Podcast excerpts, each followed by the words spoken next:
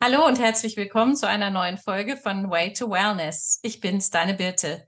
Heute darf ich wieder eine Interviewpartnerin begrüßen, und zwar die liebe Cat Hesse. Cat wohnt in London und ist Achtsamkeits- und Somatiklehrerin und Kräutermedizinerin. Und du fragst dich jetzt, ja, wie komme ich zu jemandem in London?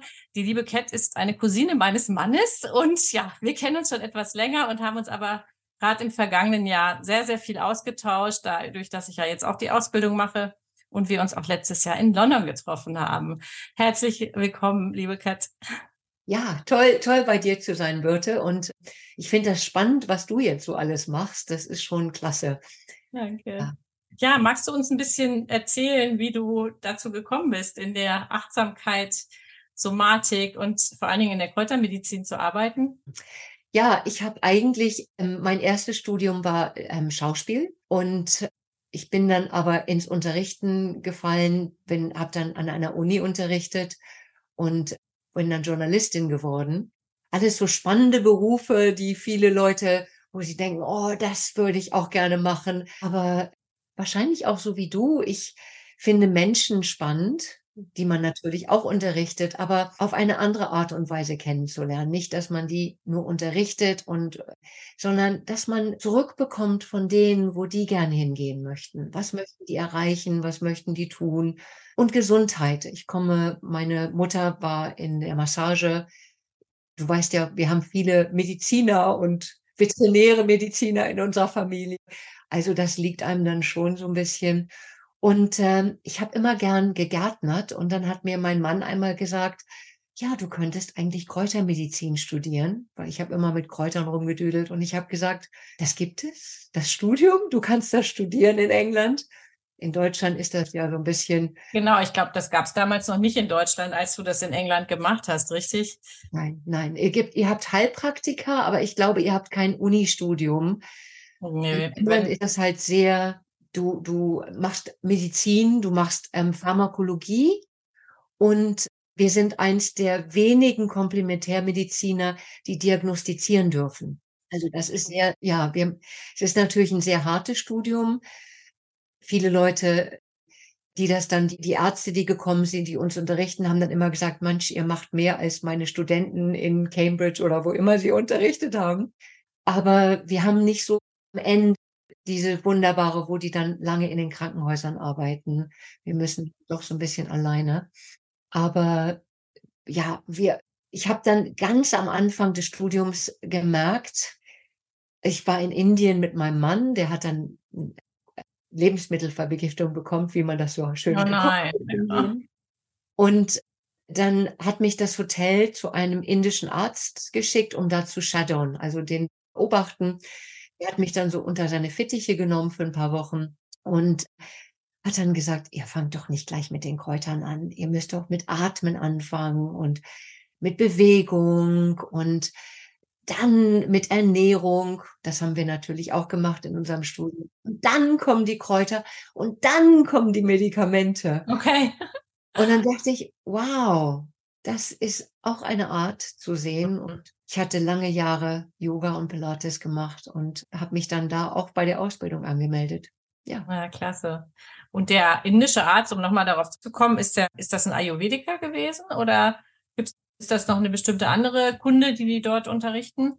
Ja, die ähm, größtenteils haben die Ärzte auch ein, die Möglichkeit, Ayurvedik, also gleich zum Studium mitzumachen. Ja, ja. Er war natürlich schon etwas älter, aber er war richtiger Arzt, mhm. Aber auch ayurvedischer Arzt. Mhm. Und ja, hat dann, also wir haben lange, hat mir dann auch Bücherlisten gegeben, die ich dann innerhalb dieser Wochen lesen musste. Und also es war schon sehr, sehr spannend. Und ich hatte ja auch lange Yoga gemacht und habe dann hier kannte ich Leute, die sehr groß in der Ausbildungswelt waren und die haben gesagt, Fang mit Pilates an. Du lernst die Muskeln viel besser. Du lernst, ja, okay. Yoga ist dann schon viel mehr mit der Energie.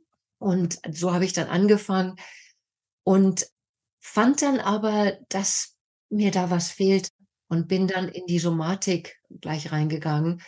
Hab was, etwas unter, äh, gelernt, das heißt Body Mind Centering. Ihr habt mhm. das in Deutschland. Okay. Und das ist sehr, äh, ja, du lernst interozeptiv deinen Körper kennen ist aber auch sehr viel ja, bewegende Anatomie. Du lernst deine Anatomie im Fühlen kennen. Wow. Ja, das ist wirklich wow. Es ist sehr spannend. Ist nicht leicht, dein Geld damit zu verdienen, weil die Leute, du, du, du sagst nicht, jetzt heb deinen Arm, mach das, sondern du sagst, ja, fühl in dich hinein, was sehr, sehr spannend ist, besonders für Leute, die Probleme haben mit, mit Verdauungsstörungen oder mit, mit vielen anderen Sachen, weil du bringst denen wirklich langsam dieses sich wieder fühlen bei und und das ist und und das ist unheimlich wichtig für viele mhm. Krankheitsmethoden natürlich. Ja, ja. Ja. Hat das auch was mit Achtsamkeit zu tun, dass man auf seinen Körper hört? Ja, ja, du machst viel also nicht diese Achtsamkeit, die ich jetzt als mhm. Master mhm. studiere, also dieses, was aus dem Buddhistischen kommt, mhm. Aber du machst viel mit interne Achtsamkeit, was wir auch im Achtsamkeit natürlich ja, haben. Ja. Du, ähm, du hörst langsamer, du hörst wieder in dich rein. Und Body Mind Centering hat auch noch andere Sachen. Authentic Movement, das mhm. ist eine Bewegungsform. Hast du davon mal gehört? Ich habe davon schon gehört, ja. Ja, das ist die Janet Adler, die hat das damals erfunden. Sie ist gerade vor kurzem gestorben. Und du, oder auch eine, eine japanische Form der Meditation, wo du die Augen schließt und du bewegst dich aus dem, was in deinen Gefühlen hervorkommt. Und in, das ist sehr, sehr spannend, weil man wieder in die Emotionen hineinhört, in den Körper und man bewegt sich. Man, man, man fühlt, was man ist wer man ist, was einen gerade bewegt. Ja, und ja, ja. Und dann bewegt man sich dementsprechend, ne? Ja, genau. Und, und das für mich sehr viel achtsam. Ich fand das sehr schön. Aber natürlich für meine Bewegung. Ich habe dann versucht, das in meinen Klassen anzuwenden, mhm. sehr beliebt waren. Und Leute haben gesagt, das ist zu komisch, das ist zu seltsam. Zu spooky. zu seltsam. Und habe ja. dann habe mich dann noch ins Feldenkreis-Training eingeschrieben, mhm. was wo mehr Anweisung gegeben wird. Ja. Was ja. du und und äh, du hast auch Achtsamkeit, aber du lernst das, indem der Lehrer doch dir, dir mehr Instruktionen gibt. Mhm. Ja. Jetzt machst du ja wahnsinnig viel. Du hast viele Kurse gemacht, hast ganz äh, viele Qualifikationen auch. Aber ich weiß, dass du einen Fokus hast und es sind immer die Frauen eigentlich gewesen, oder? Das hatte ich immer wieder, da ist ja bei mir sehr ähnlich, aber auch so mein Fokus da drauf. Wahrscheinlich, weil wir einfach alle Schwestern im Geiste sind. Und wie hast du das für dich gemerkt oder was hat dich dazu bewogen, also insbesondere eben mit Frauen zu arbeiten? Ja, ich glaube ähnlich wie bei dir. Wir sind Frauen und wir, wir wir sind interessiert an dem, was wir selber erlebt haben. Mhm. Ich finde, wenn, das ist bestimmt das gleiche wie bei dir, wenn wir, ähm, wenn wir selber was erlebt haben, können wir uns ein bisschen eher in die Menschen reinfühlen. Und ich glaube, wir werden auch weniger, ich weiß, obwohl wir es wissen, aber wir sind nicht so, ich bin der Expert, du bist der, der Student, du, mhm. du musst von mir lernen, mhm. sondern wir, wir ist wahrscheinlich genau ähnlich bei dir. Wir, wir wissen genau, wie sich das anfühlt, wenn irgendjemand uns gut gemeinte Ratschläge gibt, ja. die total abprallen. Ich weiß, du arbeitest viel mit, mit Müttern und die mit Kindern und, und es ist so schön, wenn Leute sagen, ja, du strukturierst dir deinen Tag jetzt, du machst das so und du sagst, so geht das aber nicht. Und so ist das bei mir. Bei mir, ich war eben eher in den, auf die Wechseljahre hinweg. Mhm. Und, und es ist so schön, wenn dir du liest in den Zeitungen diese herrlichen Ratschläge, oder? Und, und, und ja, ja, das ist ja überall so dieses, dieses allgemein Bauernschleue zum Teil, was ja auch verbreitet wird und man muss sich nur einen bestimmten Tee machen und dann funktioniert das schon wieder so. Ich meine, der Tee ist nicht schlecht, aber das allein reicht eben oft nicht. Ne? Und gerade wenn es komplexere Themen gibt, wie auch Krankheitsbelastungen oder familiäre Belastungen, dann muss man doch versuchen, einfach sich reinzufühlen. Und wie du sagst, wenn jemand selbst oder wenn du oder ich das selbst erlebt haben, fällt es uns natürlich deutlich leichter, jemanden anderen da zu unterstützen. Ja. ja. Und ich habe auch eine, wurde mir damals bezahlt von von einer von meinem Council, für die ich damals gearbeitet habe, viel unterrichtet habe.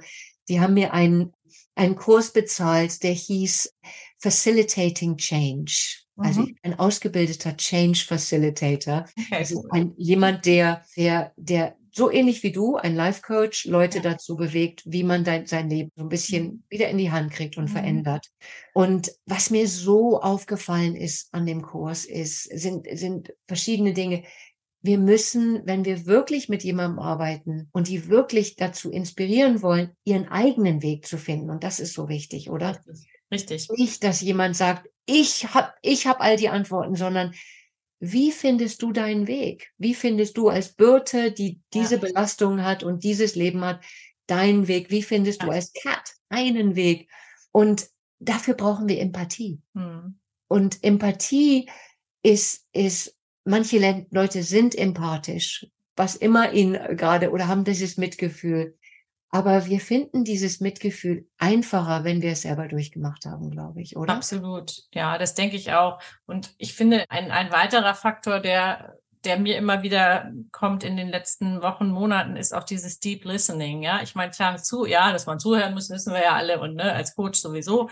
Aber dieses Deep Listening, so wirklich mal auch zu merken, wie vielleicht von Session zu Session da auch andere Dinge hochkommen und, und wie auch dieses Vertrauen plötzlich die Menschen Sachen erzählen lässt und auch in andere Richtungen denken lässt dadurch, was vielleicht vorher gar nicht möglich war. Ja. Und, und dieses, ihr macht das bestimmt auch, dieses Change Talk. Ja, wir machen diese, ich habe da gerade, ist mir gerade eingefallen, wir haben so eine ganz, wir haben mehrere Praktiken natürlich und eine, die, ich habe eine Klientin, die liebt diese Praktik Catch Challenge Change. Also sie, Oh, sie ja, nice. yeah, now I need to do Catch Challenge Change. Und ich so, okay. Also das ist, ja, natürlich, ja. Und es ist dieses, was du sagst, dieses Zuhören und so herauszukristallisieren im Zuhören, oh, da ist der Mensch bereit und hier ist der Mensch noch nicht bereit. ja, Und das ist was sehr Spannendes, was auch in dem BMC sehr viel ist. Im Feldenkreis ist es Mhm. auch im Körperbewusstsein. Ja, Bei uns ja, ist ja. es halt in der, in der Sprach- und weiß ich, Therapie. Aber ohne das ähm, geben wir Kräuter raus oder wir erzählen denen, was sie genau ernährungsmenschlich machen müssen oder, oder auch, wie sie sich, man kann noch so lange reden und sagen, stellen Sie den Fuß dahin. mm. Wenn der Mensch das nicht selber fühlt und spürt und bereit ist, das passt nicht. Ne? Ja, und ich denke dann auch immer, wenn wir nur irgendein Rezept abspulen wollen, wofür braucht man uns dann? Dann kann ich mir ja eigentlich auch ein Buch kaufen, ne? weil es gibt ja en masse Literatur, es gibt Videos, es auf YouTube, was auch immer, kann man sich alle möglichen Lebensanleitungen herunterladen und lesen und versuchen. Es geht eben, wie du sagtest, um die Empathie und um jemanden, der einen dazu öffnet, vielleicht seinen Weg zu finden. Ja, ich glaube, das ist ein wunderbarer Satz, den du gerade, dieses Öffnen, den, Ja. es ist so, nochmal zu kristallisieren, was wir gerade machen, auch Ja, mal zu wiederholen, was der Mensch gerade gesagt hat, Genau. Ja, um dem nochmal genau bewusst zu machen, wow, da, da fühle ich wirklich in meinem Herzen, da will ich hin. hm. Und das ist, ist, ist wunderschön und, und ja, das ist spannend. Hm. Und das ist aber auch eine Kunst, wie du wahrscheinlich, äh, Ja. also, ist auch eine Kunst, die nicht von heute auf morgen kommt, das kann ich auch sagen. Und wirklich, es bedarf viel Übung. Und deswegen, das habe ich ja auch in der letzten Folge erzählt, deswegen arbeite ich ja auch mit Übungsklientinnen. Ich bin ja noch nicht fertig mit meiner Ausbildung, weil nur darüber kann man das lernen. Das kann man nicht in der Theorie lernen. Und du arbeitest ja auch, du machst ja jetzt noch eine Achtsamkeits-Masterausbildung, ein Studium. Und Ja. aber hast mir auch vorhin kurz erzählt, dass du da auch mit viel Praxis arbeitest, richtig? Ja, ist spannend. Ich denke immer, ich mache all diese Masters und die man, mit denen man nie Geld verdienen kann. Weißt du, so. Und mit denen man äh, in Deutschland würden die wahrscheinlich lachen und sagen, das gibt's nicht. Du kannst nicht einen Masters in Achtsamkeit machen. Aber es ist sehr spannend. Wir haben einen, den theoretischen Teil und da gibt es sehr viele Studien über alle möglichen Dinge, über die, die recherchiert worden sind. Und es ist nicht nur Achtsamkeit, sondern auch das Gefühl. Also, wie kannst ein herrlich oder ein achtsam, Masters in Achtsamkeit und Mitgefühl. Also, es ist schon herrlich.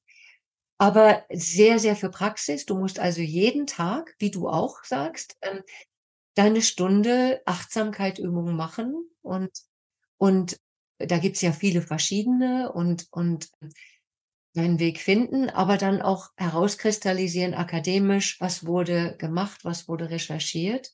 Und ab, ja, es ist wieder dieses Praktische mit dem Akademischen verbinden, was ich sehr liebe. Aber auch wieder geht ja wieder um den Menschen. Was findet der Mensch selber heraus? Und ähm, ja, und ich habe vorhin ja gesagt, erzählt so ein bisschen, bevor wir das angefangen aufzunehmen. Äh, ich bin eigentlich, diese Arbeit hat sich herauskristallisiert durch meinen Brustkrebs. Vor sechs Jahren Brustkrebs, wie du erinnerst. Und ähm, äh, da bin ich sehr doll in die Wechseljahre reingestellt, an alle Nebenwirkungen, habe dann also auch mit Ernährung sehr viel damit umstellen können. Aber was immer wieder auftauchte, war Achtsamkeit. Achtsamkeit, Achtsamkeit, Achtsamkeit. Und was ich fand während des Brustkrebses, dass mir manche Dinge, die mir vorher so gut taten, wie Feldenkreis, passten gar nicht mehr. Und ich musste Feldenkreis, wir sagen eigentlich, nennen wir es als Untertitel Achtsamkeit durch Bewegung. Aber für mich war da zu viel. Das hat zu sehr überfordert. Und ich habe mich dann hingesetzt und angefangen, nur auf den Atem zu hören oder nur, nur auf, auf, auf Tonmeditation zu machen oder nur einfach den Körper zu scannen. Und das hat dann das Nervensystem beruhigt, genug beruhigt, dass wieder mein, einfach meine Balance gefunden ja. habe. Ja. ja, es ist erstaunlich, wie unterschiedlich wir Menschen doch auch auf diese äußeren Reize reagieren. Ne?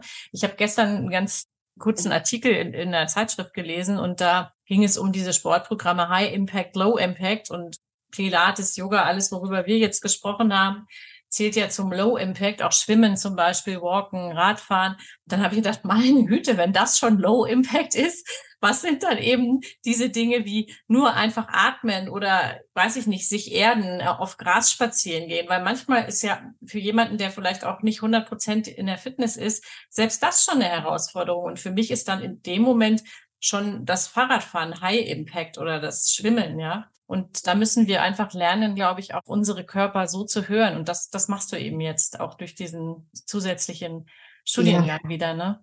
Ja, und ich bringe das den Leuten auch bei. Ja, also genau. ich mache auch Functional Fitness, das ist ja. die funktionelle Fitness, wo dann schon so ein bisschen High Impact ist. Ja. Aber ich unterrichte Leute in dem, in der Klasse besonders, die älter sind. Und da sehr spannend, weil wir haben damit angefangen damals während der Corona-Zeit. Mhm. Ich hatte eine Ausbildung vor Jahren gemacht, habe dann aber mich da nie so drauf konzentriert. Und während Corona, die Leute wollten nicht auf der Matte liegen, diese Leute. Ja. Die wollten sehen, wer da ist. Mhm. Die brauchten so ein bisschen so, weil sie hyper, hyper, das war ja schockierend. Ja. Und die brauchten so ein bisschen so ein Outlet. Und dann haben wir angefangen mit so ein bisschen, ja, Kniebeugen und all solchen Dingen. Und, und sehr langsam und sehr und dann auch so ein bisschen so gehen auf der Stelle. Und ich habe dann gesagt, wow, heutzutage, die machen so viel, obwohl die natürlich älter geworden sind. Die, die, die bringen mich aus der Puste. Aber ich habe jetzt letztens ähm, in meinem akademischen Studium, akademischen Hut, eine Studie gesehen, wo sie fanden, dass Mindful Walking mhm diese Leute dazu bringt, dass sie besser mit der funktionellen Fitness was machen können. Ja, ja das kann ich mir das, vorstellen. Also das, was wir ihnen beibringen, und ich weiß, du machst ja auch was mit dem Körper, Geistbewusstsein, ja, ja, ja. bringt sie dazu, dass sie, dass sie diese Dinge mit mehr Bewusstsein, aber auch mit mehr Selbstbewusstsein machen können. Mhm und dadurch das natürlich auch besser ausführen können. Das ist interessant, dass du das sagst. Ich habe nämlich kürzlich, ich verfolge ja auch die Lehren von Joe Dispenza unter anderem und kürzlich ein Interview mit ihm gehört, wo er sagte, dass die besten Meditationen wirklich seine Walking Meditations sind. Er sagte, keine Morgenmeditation nach dem Aufstehen, keine Abendmeditation vor dem Einschlafen kann so gut sein wie eine Walking Meditation, weil nur darüber verinnern verinnerlichen wir diese ganzen Prozesse im Körper. Und das ist ja auch eigentlich ganz logisch. Ich musste dann an meinen Sohn, an Benny denken, kennst du ja.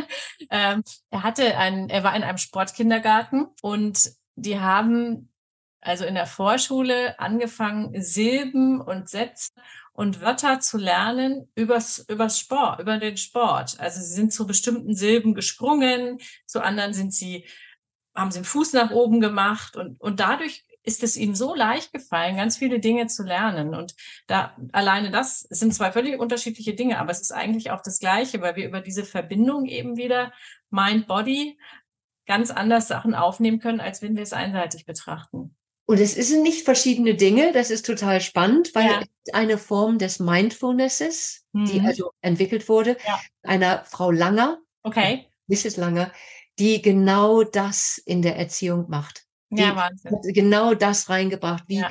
wie lernen wir damit? Und das ist auch ein bisschen dieses Body-Mind-Centering ja. so ein bisschen. Und also total passend, was du gerade sagst. Ja, es ist, schließen sich so die Kreise bei uns. Immer.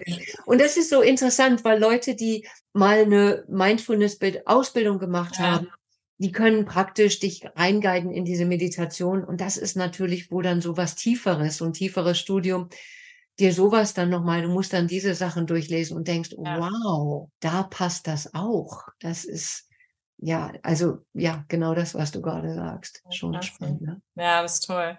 Ja, und du hast am eigenen Leib erfahren, dass es dir helfen kann. Ja, was Cat äh, letzten Endes geholfen hat, ähm, auch über die Mind-Body-Connection hinaus, und wie sie das für sich lösen konnte, das erfährst du in der nächsten Woche. Wir haben die Folge wieder mal geteilt, weil es doch sehr lang geworden ist und wir dir auf keinen Fall irgendwas vorenthalten wollen. Deswegen bist du herzlich eingeladen, nächste Woche wieder bei Way to Wellness reinzuschalten. Da gibt es den zweiten Teil mit dem Interview mit Kat. Und ja, ich wünsche dir alles Gute und freue mich, wenn du nächste Woche wieder dabei bist. Ich bin's.